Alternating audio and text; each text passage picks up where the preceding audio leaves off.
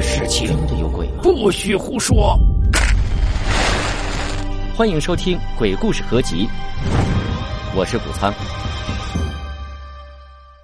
一个月后的某夜，他掐住了一个夜行女人的脖子，等她的血液凝结过后，剥下了她的脸。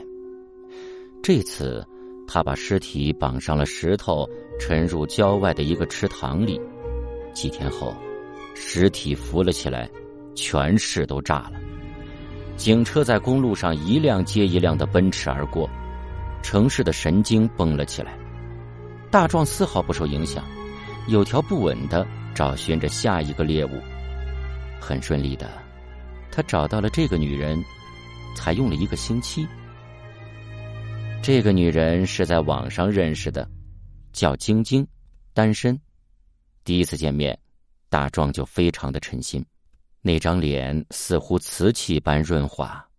最要紧的是，她的容貌与神韵也有几分像小美。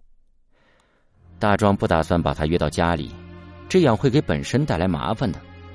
大壮在宾馆的八楼包了个套间。中午，晶晶来了，没有废话，先在床上疯狂了一通，皱了床单，然后大壮带晶晶出去吃饭。晶晶话不多，全没有了方才的猖狂，从老虎变成了小白兔。管他是老虎还是兔子，在猎人眼前都得死。大壮胸中有数，他计划吃完饭就回宾馆下手，但是他的计划被打乱了，冒出来一个奇异的男子。在这顿饭吃到一半的时候，大壮的第六感突然通知他。后面有双眼睛。大壮若无其事的环顾了一下周围，发现墙角处一个男人正在有意无意的瞄着他们。这男人看模样不到三十岁，穿着件黑色的 T 恤衫，戴着顶暗白色的棒球帽，面无表情，目光阴鸷。大壮不认得这人。他们往回走的时候。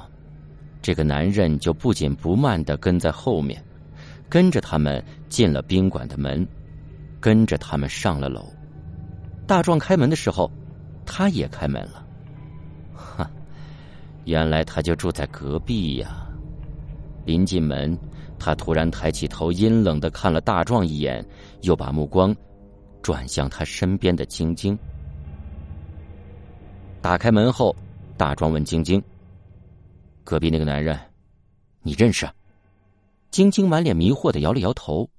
大壮心里的疑问更重了。如今，晶晶正熟睡在他的身边，看着那张光亮如玉的脸，大壮的手指端神经质般的一跳一跳起来。放下手里的报纸，大壮摸出烟盒，空了。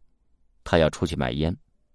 刚出门，对面房间的门也开了，一个男人匆匆的走了出来，四十岁左右，西装笔挺，戴着一副金丝边的眼镜白白胖胖。他们一前一后的走进了电梯，电梯慢慢的下降，唯有他们两个人。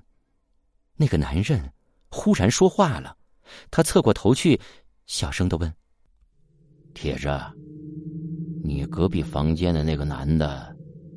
你们认得不？大壮一愣，摇了摇头。